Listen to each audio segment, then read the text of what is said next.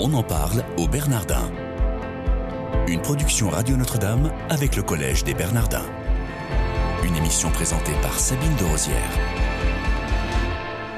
Soyez les bienvenus si vous nous rejoignez. Vous êtes à l'écoute de votre quotidienne. On en parle au Bernardin. Nous avons la joie de recevoir aujourd'hui le père Thierry Vernet. Bonjour, mon père. Bonjour. Merci d'être avec nous. Vous êtes euh, au Bernardin co-directeur du département de recherche judaïsme et christianisme et également chargé du service diocésain pour les relations avec le judaïsme.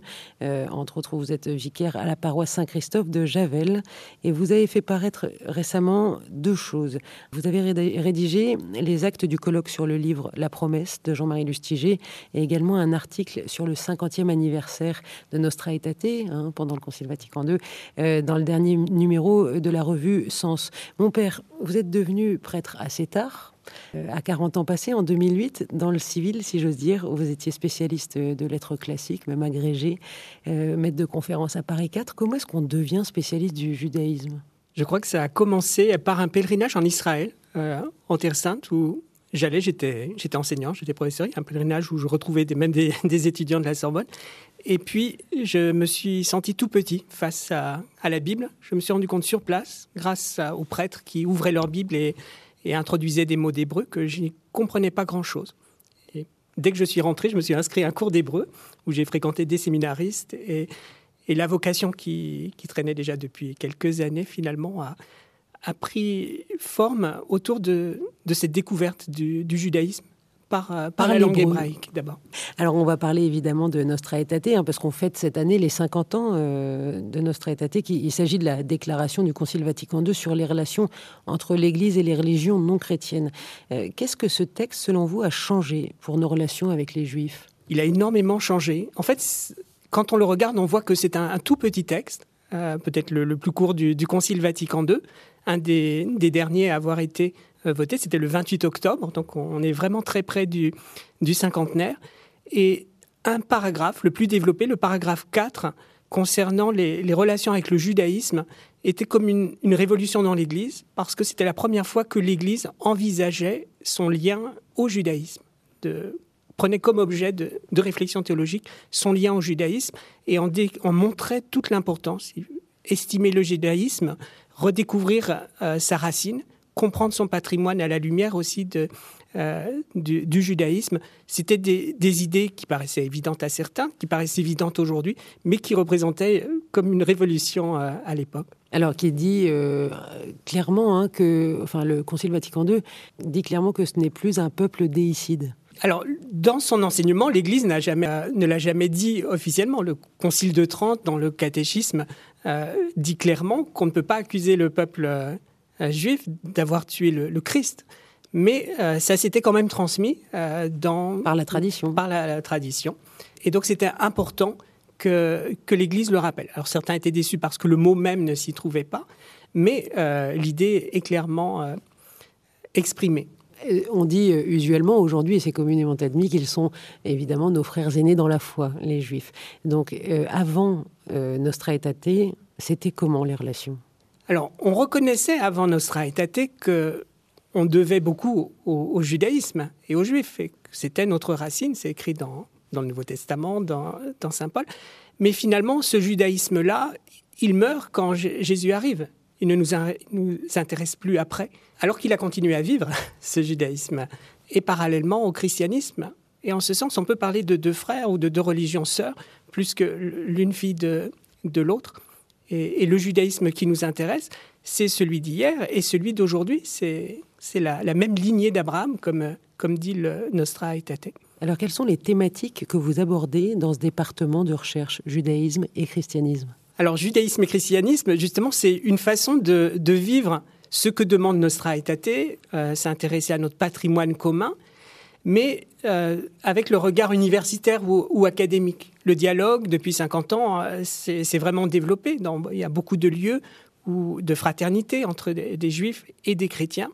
Mais ce que nous pratiquons ici dans ce, département, c'est un dialogue des interprétations entre le judaïsme, entre le christianisme, faire dialoguer euh, nos traditions. Bien sûr, on a quelque chose de commun à la Bible, mais on, on a des regards différents. Travailler uniquement sur l'Ancien Testament, du coup Alors, non, pas seulement. J'ai comme co-directeur Franklin Roski, donc qui, est juif, qui est directeur à l'Institut d'études juives Elie Wiesel.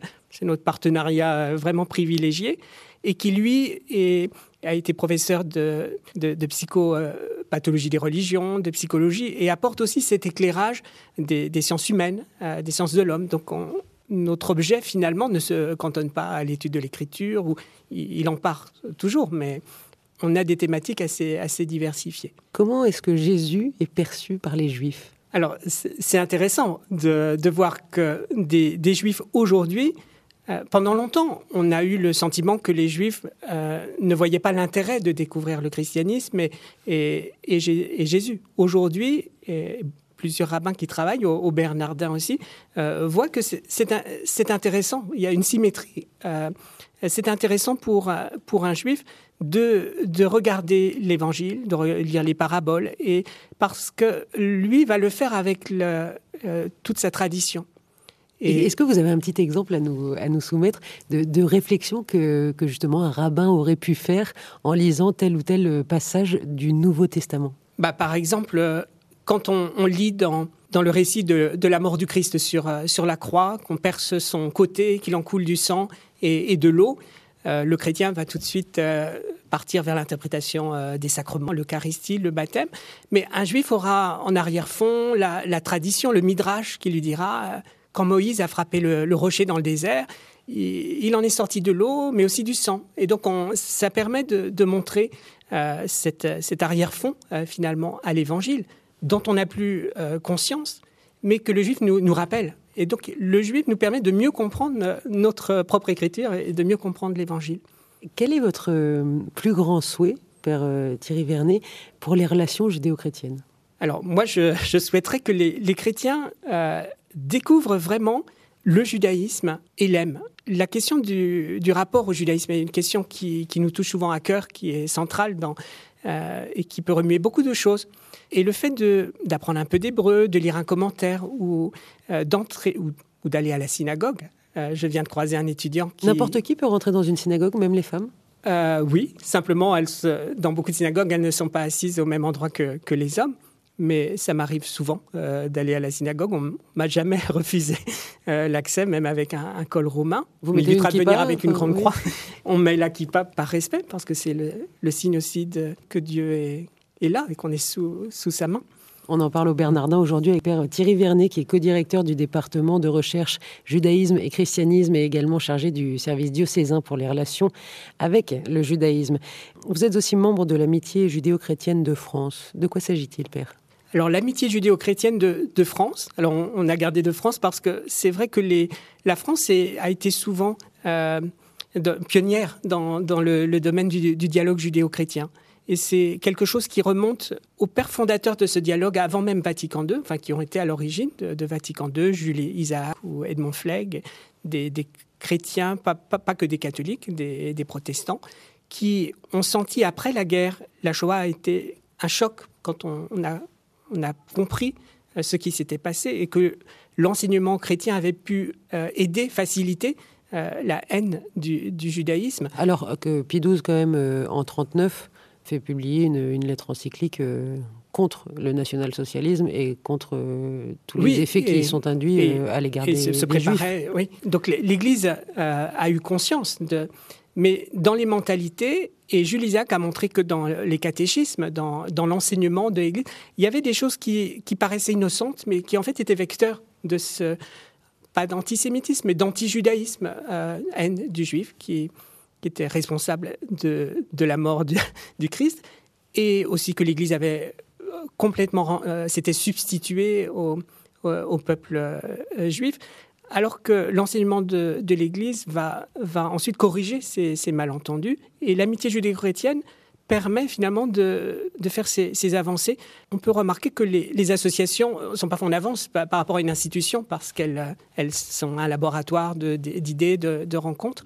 Et, l'amitié judéo-chrétienne, qui vient de remettre un, prix euh, il y a quelques jours ici, euh, justement euh, permet de, découvrir la richesse du, judaïsme pour un chrétien et de montrer que pour un juif aussi, c'est important. De, il prend le, chrétien comme un, un, allié dans, dans, ce combat pour l'humanité contre la barbarie. Justement, comment un, catholique ou un chrétien, un protestant, euh, peut aller au-devant euh, des juifs, alors quels qu'ils soient, hein, juifs orthodoxes ou, d'autres plus libéraux? Alors parfois, on est, on est rebuté parce qu'on ne connaît pas suffisamment le, euh, le judaïsme et on va faire un geste qui sera mal reçu parce que euh, on ne se rend pas compte que c'est le jour du Shabbat ou on fait quelque chose qui, va, qui blesse euh, sans qu'on s'en rende compte. Un moyen simple qui a bien fonctionné, notre service des relations avec le judaïsme au diocèse de Paris et, de la, et aussi de toute la couronne parisienne, propose des cartes de vœux à envoyer, donc faites par les chrétiens, à envoyer aux, juifs au moment du, du mois des fêtes, septembre. Et, et, cette année, on, on en a vendu. Vous en avez vendu plein. on, les les envoie mais gratuitement, mais euh, beaucoup ont été envoyés, des affiches qui, permettent de dire aux chrétiens euh, bonne année à, leurs voisins juifs. Entre nous, quel est votre meilleur souvenir au Bernardin?